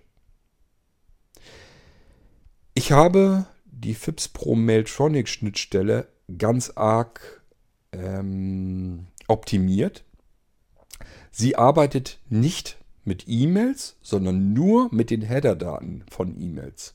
Das sind die Sachen, die ihr in einer E-Mail, wenn ihr eine normale E-Mail euch anguckt, seht ihr von diesen Header-Daten gar nicht so ganz viel. Das sind Kopfzeilen. Ihr seht davon allenfalls, an wen ist das gegangen, von wem kommt das und den Betreff. Das sind meist so die normalen Header-Daten, die ihr sehen könnt in einer E-Mail. Es gibt aber noch mehr. Und äh, nur diese Dateien benutze ich in Mailtronic. Nur die Header-Daten. Das hat sicherheitsrelevante Vorteile. Wir holen gar nicht erst einen komischen, wunderlichen E-Mail-Text ab. Ähm, da kann jemand versuchen, so viel komischen Schadcode unterzubringen, wie er will. Auch Dateianlagen oder sowas. Das spielt alles für Mailtronic keine, äh, keine Rolle. Und in einem E-Mail-Header kann man für gewöhnlich jedenfalls keinen Schadcode hinterlegen. Also da kann gar nichts passieren. Selbst wenn, es wird nur als Textdatei abgespeichert und ausgewertet. Es kann also nichts passieren. Das ist einmal sicherheitsrelevant. Wir bekommen keine richtige E-Mail, sondern wir benutzen von der E-Mail nur so ein paar Zeilen. Das sind, keine Ahnung, 10, 11, 12 Zeilen vielleicht, die von einer E-Mail benutzt werden, um die Mailtronic-Schnittstelle zu befeuern. Dadurch ist FIPS.pro Mailtronic so irrsinnig schnell in der Verarbeitung eurer Nachrichten. Ähm, das Einzige, was vielleicht langsam sein könnte, ist der Intervall. Den könnt ihr euch aber selber einstellen übers Menü. Das gehen wir dann aber ein andermal durch. Ähm, den Intervall könnt ihr euch aber auch verkürzen, beispielsweise auf bis zu eine Minute. Also eine Minute ist der unterste Standard, dass ich in meiner Mailtronic-Schnittstelle zu Hause sage, schau bitte minütlich in mein Postfach, ob neue E-Mails da sind. Voreingestellt sind, glaube ich, 10 Minuten. Das reicht auch völlig aus, wenn ihr diese Mailtronic-Schnittstelle nicht ständig benötigt, sondern nur um ab und zu mal zu sagen, speichere eine Adresse ab, speichere Notiz ab und so weiter. Das spielt ja gar keine Rolle, ob das FIPS Pro nach einer Minute macht oder nach fünf Minuten oder nach zehn Minuten. Das wird abgespeichert und dann ist gut zu Hause. Ähm, ihr könnt es euch aber, wie gesagt, auch feinmaschiger einstellen, dass ihr sagt, nein, mein FIPS Pro soll alle drei Minuten oder alle fünf Minuten ähm, das Postfach überprüfen, ob neue E-Mails angekommen sind und die dann verarbeiten. Das könnt ihr frei einstellen. Das wird in Sekunden hinterlegt. Also ähm, ja, 60 Sekunden würde bedeuten minütlich, 600 Sekunden alle 10 Minuten und eben alles Mögliche dazwischen oder auch länger oder wie ihr das möchtet. Das spielt keine Rolle. Wird in Sekunden eingegeben. Allerdings ist der Wert 60 der minimalste. Kleiner dürft ihr nicht. So, das war unser Posteingang. Dann gehen wir mal weiter. Der nächste Ordner nennt sich Termine. Hier können wir unsere Termine drin verwalten. Also FIPS verwaltet eigentlich unsere Termine da drin. Wir schicken von unterwegs aus FIPS nur, dass wir einen neuen Termin anlegen wollen. Nämlich neuer Termin 31.10. 2019 nur einmalig an diesem Tag, also nur, am, nur im Jahre 2019 am 31.10. soll dieser Termin stattfinden. Wenn wir keine Uhrzeit angeben, dann findet dieser Termin um 0 Uhr statt, wenn der Tag eben beginnt. Wir können hier aber auch noch eine Uhrzeit mit hinterlegen in Stunde und Minute, also beispielsweise 14.35 dann weiß er, okay, um 14.35 Uhr ist dieser Termin, dann werden wir um 14.35 Uhr an diesen Termin auch erinnert. Wenn der Termin stattfindet, wird FIPS Pro ihn am Bildschirm öffnen, dass wir dadurch erinnert werden. Und wenn wir das wollen, wenn wir unserem Termin eine E-Mail-Adresse hinterlegt haben, da können wir jede beliebige E-Mail-Adresse eintragen. Also auch zum Beispiel, wenn wir sagen wollen, äh, wenn wir einen Kumpel haben und der soll erinnert werden, dass wir uns irgendwo zum Kaffee treffen wollen, dann tragen wir dort die E-Mail-Adresse von unserem Kumpel ein. Und dann kriegt er eine E-Mail von unserem äh, Terminassistenten zu Hause. Ähm, wir können ein gezieltes Datum eingeben, mit oder ohne Uhrzeit, habe ich euch ja gesagt. Wir können auch die Jahreszahl weglassen, dann werden wir an jedem 31.10. an diesen Termin erinnert. Das ist ja ganz praktisch, weil, ja, weil man ja vielleicht an Geburtstag erinnert werden möchte. Und die sind nun mal jedes Jahr am selben Tag. Oder aber wir sagen, am 31. möchten wir erinnert werden dann möchten wir wahrscheinlich an jedem Monat, wo es einen 31. gibt, an einen Termin erinnert werden, weil wir uns an jedem 31. keine Ahnung mit unserem Vereinskollegen zu einem Bierchen in der Kneipe treffen und möchten das nicht vergessen. Das kann ja auch sein. Dann kommt am 31. eines jeden Monats, es gibt ja Monate, die haben keinen 31., da findet vielleicht kein Treffen statt. An jedem 31. jedenfalls kommt um 0 Uhr, also Wahrscheinlich werden wir uns ja irgendwo nachmittags oder abends treffen, vielleicht auch morgens zum Frühstück, aber dann haben wir auf alle Fälle schon die E-Mail von Fips bekommen, weil die kommt um 0 Uhr. Es sei denn, wir geben ihm eine Uhrzeit mit auf den Weg. So, und dann gibt es noch Wochentage, denn das kommt ja auch vor, dass wir regelmäßig montags zum Beispiel einen Termin haben, wo wir jeden Montag uns dran erinnern lassen wollen. Dann tragen wir ein neuer Termin Montag. Oder aber wir werden montags, mittwochs und samstags haben wir einen Termin. Ich wüsste jetzt gar nicht, was man so oft machen kann. Jedenfalls so regelmäßig, dass jede Woche montags, mittwochs und samstags etwas ist. Vielleicht den Sohnemann von, vom Sport abholen oder keine Ahnung, ist ja egal. Dann geben wir ein Momisa. Neuer Termin Momisa. Also die beiden Anfangsbuchstaben des Wochentages. Mo für Montag Mi für Mittwoch, Sa für Samstag. Momisa. Neuer Termin Momisa. Sohn abholen. Sohn vom Sport abholen. Also wir können da eben in den Termin natürlich weiter eintragen, was, an was wollen wir überhaupt erinnert werden. Das sollten wir auch tun. Es macht keinen Sinn, nur neuer Termin Momisa zu schreiben. Dann haben wir zwar einen Termin tatsächlich angelegt, aber mit einem leeren Inhalt. Wir sollten uns schon vielleicht mitnotieren, woran wollen wir überhaupt erinnert werden. Was ist denn das für ein komischer Termin? Kann ja sein, dass das ein Physiotherapie-Praxistermin ist, wo wir durchgeknetet werden oder keine Ahnung. Und das ist montags, mittwochs, Samstag. Dann schreiben wir äh, neuer Termin Momisa Physiotherapie. Ich hoffe, das ist soweit klar, wie das mit dem Termin funktioniert. Wir gehen da, wie gesagt, nochmal detailliert insgesamt drauf ein. Ich muss euch nämlich genau noch erklären, wie ihr es in den Betreff richtig auch eingebt, was zu beachten ist. Gibt so ein paar Sachen, die kann man noch beachten mit. Und das gehen wir dann durch, wenn wir die einzelnen Befehle von FIPS Pro Mailtronic durchgehen. Hier ist es ja erstmal nur, was passiert eigentlich in diesen Verzeichnissen. Wenn wir einen neuen Termin Momisa eingeben, dann werdet ihr hier auch in Termine, im Verzeichnis Termine, eine Datei finden, nämlich momisa.termin.txt.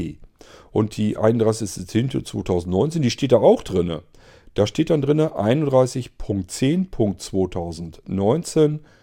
Ich glaube Leerzeichen. Dann haben wir ja noch eine Uhrzeit mitgegeben. 14.35 steht für 14.35 Uhr. Punkt Termin.txt. Mit dem Inhalt, ja, was wir damit eingetragen haben. An welchen Termin wir erinnert werden wollen. Geben wir noch eine E-Mail-Adresse in Spitzenklammern mit dazu ein, geht eine E-Mail zu diesem Termin an diese E-Mail-Adresse in Spitzenklammern noch raus, wird von FIPS versendet und derjenige wird dann noch an diesen Termin erinnert. Da können wir unsere eigene E-Mail-Adresse eingeben oder auch von irgendjemand anderen. Das ist das Verzeichnis Termine. So, jetzt kommen ein paar Dateien. Die, die, die Verzeichnisse sind wir schon durch. Jetzt kommen noch Dateien ich habe hier jetzt zum Beispiel, na, nehmen wir jetzt mal die Konfigurationsdatei, wo FIPS Pro Mailtronics seine Zugangsdaten herausholt. Das könnte zum Beispiel hier heißen cord.könig.fips.org. Es ist also wirklich eine Datei hier im Verzeichnis dann drinne, die so heißen könnte. Äh, cord.könig.fips.org. In eurem Fall steht da sicherlich eher euer Name drin. Das ist die Datei, wo verschlüsselt das Zugangspasswort zu eurem Postfach drin ist, für FIPS verschlüsselt. Ähm, und den Benutzernamen, den kann er hier aus dieser Datei selbstständig herauserkennen. So, dann wisst ihr, das ist also keine besonders spannende Datei. Da sind nur die Zugangsdaten, die ihr anfangs einmalig eingetragen habt. Die werden in dieser Datei abgelegt. Und ihr könnt jetzt diese Datei sichern. Dann braucht ihr das nie wieder irgendwo einzutippen. Ihr könnt diese Datei beispielsweise in, an, an andere Geräte übertragen. Das geht sogar mit der Mailtronic selbst. Könnt ihr auch diese Datei übertragen ähm, auf eure anderen äh, Blinzeln-Geräte. Und dann haben die auch gleich die Zugangsdaten dafür und können auch arbeiten. Wir gehen mal in die nächste Datei, die nennt sich mailtronic.absender.filter.txt. Die kann immer ein bisschen abweichen. Zum Beispiel diese Mailtronic habe ich euch ja gesagt, könnt ihr umbenennen in mailtronic.fips.exe.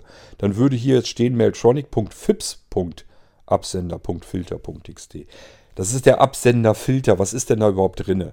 Ich habe euch gesagt, die dritte Abfrage von Meltronic ist, welche Absender dürfen Befehle an dieses, dieses Blinzeln-Gerät schicken?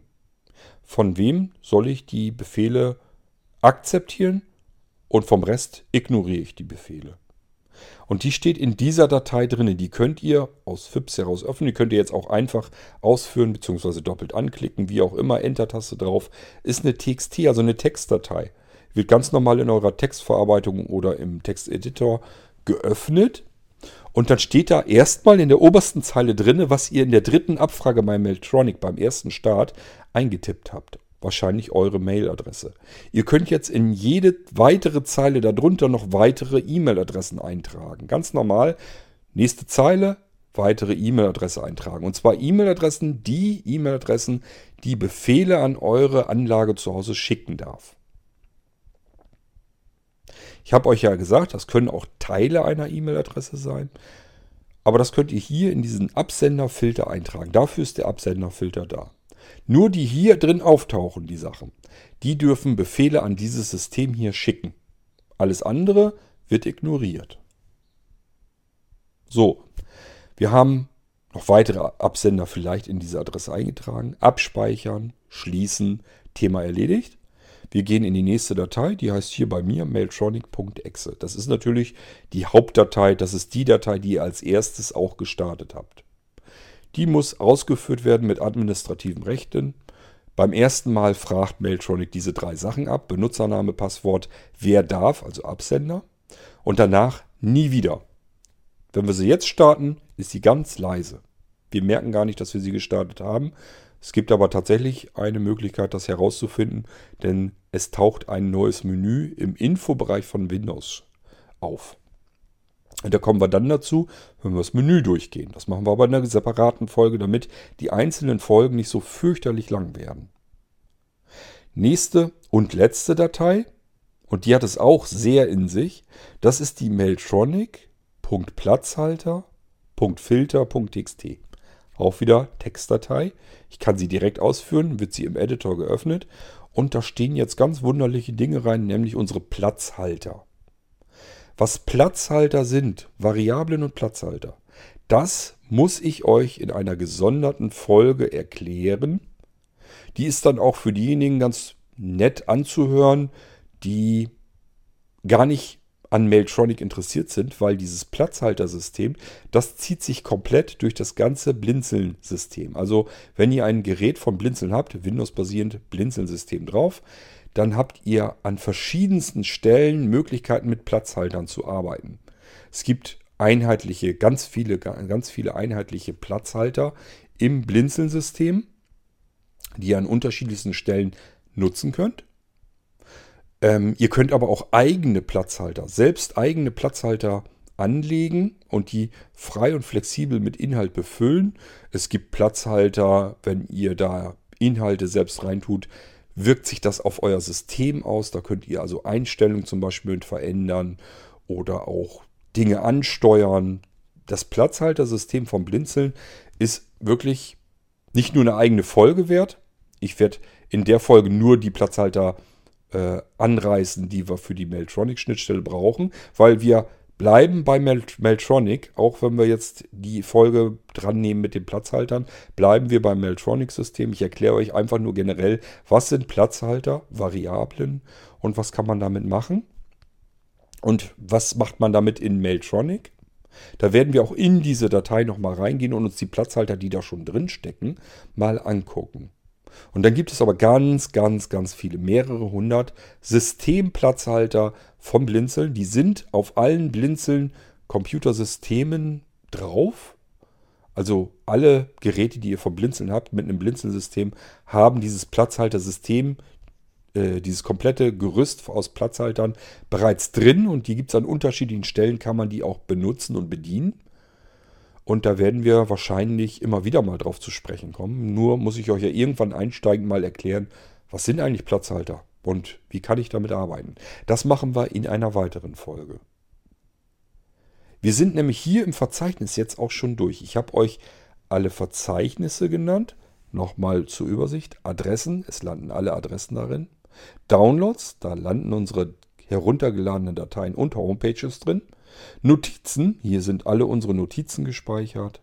Posteingang, hier wird kurzfristig die Post hineingelegt, die aus dem Postfach auf dem Blinzeln-Server, der steht übrigens in Deutschland, macht euch da keine Sorgen, rein datenschutztechnisch. Sicherer geht es nicht. Wir haben in Deutschland die strengsten Sicherheitskriterien.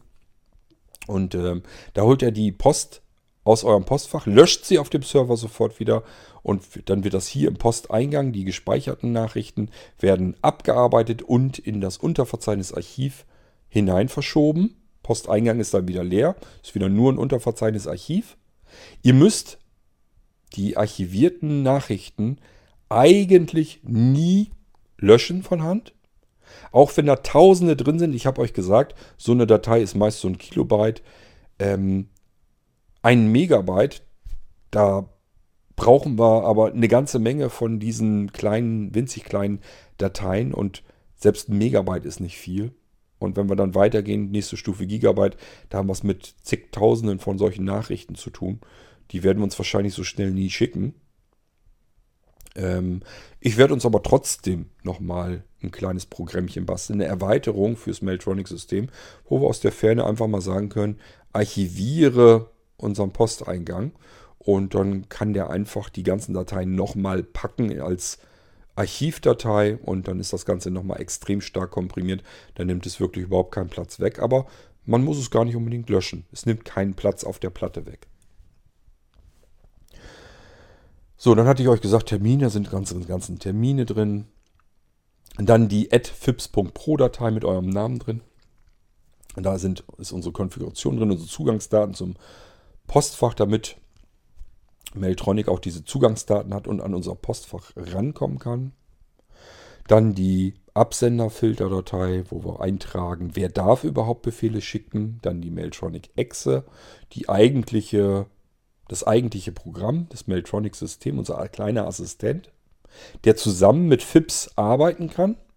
Wichtig nochmal dran zu erinnern, das ist Mailtronic Exe kann für sich aus alleine benutzt werden, arbeiten und erweitert nochmal unser FIPS-System auf unseren Blinzeln-Geräten. Den ganz normalen FIPS, den jeder kostenlos auf seinem Blinzeln-Gerät hat, der wird nochmal durch die Mailtronic-Schnittstelle erweitert, weil jetzt können wir auch Befehle per E-Mail an FIPS schicken, die er dann wieder neu lernen will. So, und als letztes hatte ich euch gesagt, Platzhalter, Filterdatei. Die müssen wir uns dann annehmen, äh, vornehmen, wenn wir auf die Platzhalter auf Blinzelsystemen eingehen.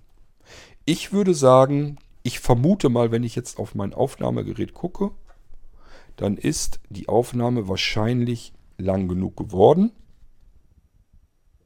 Ja, eindeutig. Wir sind ganz klar über die Stunde drüber. Das soll dann reichen für diese Folge. Wir sind jetzt nur die Verzeichnisse und Dateien durchgegangen.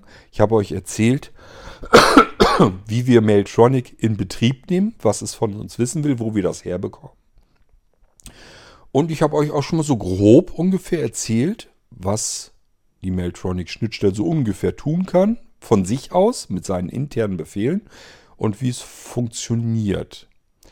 Ähm, eine Sache kann ich euch noch kurz erzählen nämlich in welcher Reihenfolge Mailtronic vorgeht. Also es kommt eine E-Mail mit eurem Betreff an, also mit eurem Befehl im Betreff, kommt an im Postfach. Mailtronic holt das Postfach ab, holt die E-Mails daraus und bearbeitet sie. Sagt sich, okay, Betreff, hier ist ein Befehl drin. Jetzt guckt Mailtronic zuerst in sein eigenes Verzeichnis, gibt es dort eine Datei, die so heißt, wie der Befehl, den ihr in den Betreff eingetragen habt. Mit der Dateiendung .fips. irgendwas. Kann eine TXT sein, kann eine Streaming-Datei sein, kann eine Mediendatei sein, kann aber auch ein Programm, also eine Exe-Datei sein. Oder wer batchen kann, auch die äh, Batch-Datei, also .bat oder .cmd funktioniert. Mailtronic übermittelt sogar die Parameter. Also wenn wir jetzt zusätzliche Angaben zu dem Befehl hinzugefügt haben, werden auch diese Angaben an diese Datei übertragen. Ob diese Datei sie dann wieder mit reinholt, um sie weiter auszuwerten, ist eine andere Geschichte. Das bleibt dann jedem Programm, jeder Batch-Datei selbst überlassen. In Batch-Dateien zum Beispiel kommt man an diese Parameter mit Prozent 1, Prozent 2, Prozent 3 und so weiter und so fort heran. Es gibt eine andere Möglichkeit, die will ich euch auch nennen, aus Angst, dass ich sonst vergesse, euch zu erwähnen. Wenn ihr nämlich eine Datei im Verzeichnis, wo auch die Mailtronic drin ist, umbenennt, dann könnt ihr sie auch umbenennen, nicht nur einfach in .fips.exe beispielsweise, sondern in .addfips.exe. Das geht auch wieder mit Batch-Dateien, mit Exe-Dateien, mit allen möglichen Dateien. Das signalisiert der Mailtronic, dass ein weiterer Parameter zuletzt auch noch mit übertragen wird, übermittelt wird an diese Datei, nämlich der Absender der E-Mail. Somit könnt ihr den Absender auswerten. Wofür habe ich das da eingebaut? Das könnt ihr dann benutzen, wenn ihr ein Programm benutzen möchtet, das den Absender weiß, übermittelt bekommt. Den Absender dessen, der die E-Mail geschickt hat, den Befehl geschickt hat. Das kann ja zum Beispiel nützlich dann sein, wenn wir vielleicht eine E-Mail diesem Absender wieder zurückschicken wollen als Bestätigung. Deswegen dieses .add fips. irgendwas. Ne? Ich hoffe, ihr habt das verstanden. Ihr schickt einen Befehl, beispielsweise ähm, XYZ als Befehl. Jetzt guckt FIPS, also FIPS Mailtronic, die Mailtronic-Schnittstelle, guckt zuerst nach in seinem Verzeichnis, wo die Mailtronic-Exe drin ist. Habe ich hier xy.fips.exe? Wenn ja, dann starte ich das. Und dann ist für mich der Befehl erledigt. Wenn nein, dann passiert zweiter Schritt. Jetzt guckt Mailtronic intern bei sich nach, habe ich hier einen Befehl intern in mir, also kenne ich diesen Befehl selber schon und dann ähm, ist alles gut, dann wird dieser Befehl das Ganze übernehmen, das ganze Geschehen. Das heißt, ich müsste dann einen Befehl XYZ in Mailtronic eingebaut haben. In der Exe steckt das dann mit drinne. Aber Mailtronic kann dann XYZ ausführen. Warum guckt er zuerst in seinem Verzeichnis nach, damit ich interne Befehle, sowas wie neuer Termin oder neue Notiz, das steckt ja intern drin. Das will ich ja vielleicht irgendwann mal erweitern, aktualisieren, umbauen, was auch immer. Und dann will ich euch nur eine Exe-Datei an die Hand geben. Die schmeißt ihr in das Verzeichnis rein und dann wird die zuerst beachtet. So kann ich euer Mailtronic-System, was ihr zu Hause nutzt, jederzeit aktualisieren, erneuern, erweitern, was auch immer. So, dann gibt es einen dritten Schritt, nämlich die Datei xyz.fips.exe hat es in dem Mailtronic-Verzeichnis nicht gegeben, kann er also nicht ausführen. Intern hat er aber auch keine Funktion xyz, geht also auch nicht. Das heißt, Mailtronic kann mit eurem Befehl, den ihr ihm geschrieben habt, überhaupt nichts anfangen. Jetzt wendet sich Mailtronic an euer FIPS, was bei euch auf den Blinzeln-Geräten drauf ist. Und schreibt euren Befehl, also das, was ihr in den Betreff geschrieben habt, in eine Datei, in das FIPS-Speicherverzeichnis. FIPS wiederum bekommt das mit, der muss natürlich dann aber auch laufen, bekommt dann mit, hier ist eine neue Datei in meinem Verzeichnis angekommen. Die wurde hier gerade erstellt. Das geht so schnell, so schnell könnt ihr gar nicht gucken. Ähm, FIPS öffnet diese Datei, guckt sich die an und holt sich den Befehl daraus. Da steht ja jetzt drin XYZ, das war ja unser Befehl, den wir per E-Mail geschickt haben, der steht jetzt immer noch in dieser Datei dann drin. Und äh, FIPS guckt sich den an und sagt XYZ. Ich gucke mal, ob ich den schon kenne, den Befehl. XYZ finde ich nicht. Wurde mir noch nicht erzählt, was ich dann tun soll. Dann ploppt eine Frage auf. Ich habe einen Befehl bekommen, XYZ. Möchtest du diesem Befehl eine Funktion zuweisen? Ja oder nein? Ja kann ich anklicken oder Enter-Taste drücken. Nein kann ich auch anklicken oder ISC-Taste Escape drücken. Ich kann es aber auch einfach gar nichts tun. Und dann geht diese Abfrage nämlich nach einer Minute auch wieder weg. So, wir drücken jetzt aber die Enter-Taste, weil wir wollen XYZ tatsächlich eine Funktion zuweisen. Und jetzt nehmen wir uns ein Programm oder eine Textdatei, ein Dokument, eine Streaming-Datei, eine Mediendatei, eine Playlist, ganz egal was, äh, wählen das aus und sagen, Fips, das musst du öffnen. Wenn ich dir sage XYZ, dann sollst du diese Datei hier öffnen. Und das ist dann angelernt. Das ist dann die Funktion, die ich dem Befehl XYZ gerade eben FIPS zugewiesen habe. Wenn ich jetzt das nächste Mal per E-Mail XYZ schreibe, dann wird Mailtronic erstmal genauso wieder handhaben. Erst intern gucken, gibt es einen Befehl XYZ.fips.exe. Nein, gibt es ja immer noch nicht. Wir haben immer noch keine XYZ-Datei da rein kopiert. Dann guckt er wieder intern nach. XYZ. Habe ich vielleicht selbst eine Funktion, die so heißt? Nee, habe ich nicht. Okay, dann gebe ich das FIPS weiter. Der soll da selber gucken, wie er mit klarkommt. FIPS bekommt das mit, gibt eine neue Datei, Befehlsdatei XYZ. Jetzt guckt er nach, wir hatten XYZ beim letzten Mal aber jetzt einer Funktion zugewiesen. Er guckt nach. Ja, hier ist eine Datei hinterlegt, die soll ich dann öffnen, wenn ich XYZ bekomme. Und genau das macht FIPS dann. Das heißt, er fragt natürlich nicht nochmal nach, ich kenne die Datei nicht, was soll ich da tun? Er weiß es jetzt ja, sondern er führt direkt diese Datei aus. Denkt dran, diese Datei kann alles Mögliche sein, die spielt gar keine Rolle. So können wir den Funktionsumfang beliebig erweitern auf unseren Blinzelgeräten. Eine Funktion kann tatsächlich sein, spiel eine Playlist ab. Wenn ich ein Lieblingsalbum habe, was abgespielt werden soll, wenn ich XYZ sage, dann wird diese Playlist, dieses Album, meine Lieblingslieder oder so, werden abgespielt. Wenn das Ra ein Radiostream ist im Internet und der soll geöffnet werden, dann ist XYZ ein Radiostream im Internet, der dann geöffnet wird. Kann aber auch ja ein Programm sein, das ich dann gestartet haben will. Kann eine Zuweisung zu einem Programm sein, das irgendwo ganz anders liegt. Kann eine virtuelle Maschine sein, die dann gestartet wird. Also ein virtueller Computer.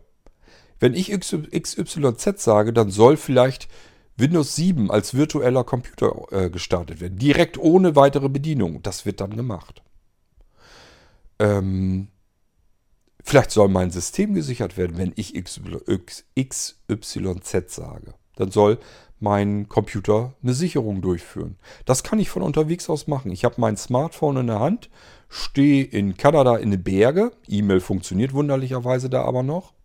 Ich schicke meinem Computer, der in Frankfurt oder Köln zu Hause in der Bude steht, in der Dachgeschosswohnung, da läuft mein Blinzelgerät. Bei einem Smart Receiver oder Smart Server lasse ich den ja laufen. Der ist ja dafür ausgelegt, dass er dauerhaft läuft, weil der braucht keinen Strom. Das ist uninteressant. Das ist Münzgeld pro Jahr gerechnet. Den lasse ich laufen. Der kann ruhig laufen bleiben. So, den will ich aber vielleicht mal sichern unterwegs. Ich bin die ganze Zeit in Kanada. Der soll jetzt aber auch mal lieber sicherheitshalber, soll er sich eine Sicherung von sich selbst machen. Und dann weise ich vielleicht XYZ zu, sichere dein komplettes System. So, und dann wird die Systemsicherung durchgeführt. Komplett. Also von vorne, da ist nirgendwo eine Bedienung notwendig. Er fängt an, sichert das alles. Die alle Laufwerke, die dazugehören, werden gesichert und danach wird die Sicherung wieder beendet und das Ding ist gesichert. Nur weil ich XYZ von Kanada aus geschickt habe zu meinem Blinzelgerät zu Hause. Ja. Und wenn ich das möchte, kann ich mir sogar noch irgendwas erstellen lassen, Protokoll oder so, und kann mir anschließend noch das Protokoll per E-Mail nach Kanada schicken lassen, damit ich es kontrollieren kann, hat denn auch alles funktioniert. So, ähm, Ich hoffe, es ist soweit so einigermaßen alles klar geworden. Ihr seid ein Stückchen weitergekommen bei FIPS Pro Mailtronic, wisst jetzt so ein bisschen besser Bescheid, wie funktioniert das Ganze, was kann ich damit machen und ihr wisst jetzt vor allem, was wird von euch abgefragt, wenn ihr Mailtronic startet. Was sind das für wunderliche Verzeichnisse und Dateien, die dort erstellt werden? Das habe ich euch soweit jetzt auch erklärt. In der kommenden Folge werden wir aller Wahrscheinlichkeit nach uns um die Platzhalter oder Variablen kümmern. Dann müssen wir uns noch das Menü vornehmen von FIPS Pro Mailtronic und dann gehen wir uns eigentlich eingemacht an die Befehle, die wir im Betreff schicken können. Da gehen wir auch noch mal äh, kurz na, doch nicht ganz. Das Codewort, die Geschichte, also diese zusätzlichen Sicherheitsmaßnahmen, das geben wir dann durch, wenn wir das Menü durchgehen. Denn dort äh, können wir FIPS Pro Mailtronic nämlich sagen, wir wollen Codewort vereinbaren. Deswegen, das kommt in der Folge dann mit dran. Ihr merkt schon, ich muss so ein bisschen strukturiert vorgehen und dass es nicht zu viel auf einmal wird. Stellt euch mal vor, wir würden das alles in eine Folge stopfen, dann hätten wir eine Episode mit 4, 5, 6, 7 Stunden Länge und ähm, wer soll sich das denn dann alles auf einen Schlag anhören und sich dann noch gemerkt haben, wie das Ganze funktioniert? Apropos merken, ihr könnt es nachlesen. Ich habe uns FIPS Pro Meltronic dokumentiert. Die Dokumentation, die Anleitung könnt ihr euch gerne schon holen. Und zwar schreibt ihr eine E-Mail an isa.blinzeln.org und in den Betreff schreibt ihr hinein Mailtronic. M A-I-L, also so wie von der E-Mail, also nur Mail. Und Tronic hinten dran, T-R-O-N-I-C. Abschicken, nur diesen Betreff, Mailtronic, an isa.blinzeln.org. Und ihr habt die Anleitung der Mailtronic-Schnittstelle fips.pro bei euch kurze Zeit später im Postkasten. So, und dann könnt ihr das schon mal alles so ein bisschen nachlesen. Wie funktioniert es? Was muss ich eintragen? Was muss ich beachten? Das steht da auch alles drin. Hier im Podcast ist es einfach nur noch mal zum Anhören und sicherlich auch ein bisschen ausführlicher. Und ich versuche euch so ein bisschen mitzunehmen, euch alles zu erklären, was zur Mailtronic-Schnittstelle so dazugehört. Das war's jetzt erstmal mit der zweiten Lektion. Mailtronic fips.pro. Ich hoffe, es hat euch gefallen. Ihr fandet es interessant. Es wird noch ein bisschen interessanter, noch ein bisschen spannender, das hoffe ich zumindest. Und äh, ich sage ja, wenn ihr diese Lektionen alle soweit mitgemacht habt, gehört habt, versucht habt, euch das so ein bisschen zu behalten, vielleicht sogar dann mitmachen, wenn ich äh, die Befehle durchgehe oder wenn wir das Menü durchgehen, einfach vielleicht auch mal eben ein bisschen mit rumklickern. Dann könnt ihr, im Idealfall, wenn wir hiermit durch sind mit den paar Teilen, dann könnt ihr mit der Mailtronic-Schnittstelle alles das tun, was ich hier auch tun kann. Und da ist, steckt dann auch kein Geheimnis mehr drin. Ihr könnt dann vernünftig mit eurem Assistenten zu Hause kommunizieren per E-Mail. So, ja, das war die zweite Lektion. Und wir hören uns dann wieder, wenn es im dritten Teil wahrscheinlich um die Platzhalter oder Variablen geht. Ich denke mal, es macht Sinn, sich das dann vorzunehmen. Bis dahin wünsche ich euch erstmal eine schöne Zeit. Macht's gut. Bis dann. Tschüss, sagt euer König Kurt.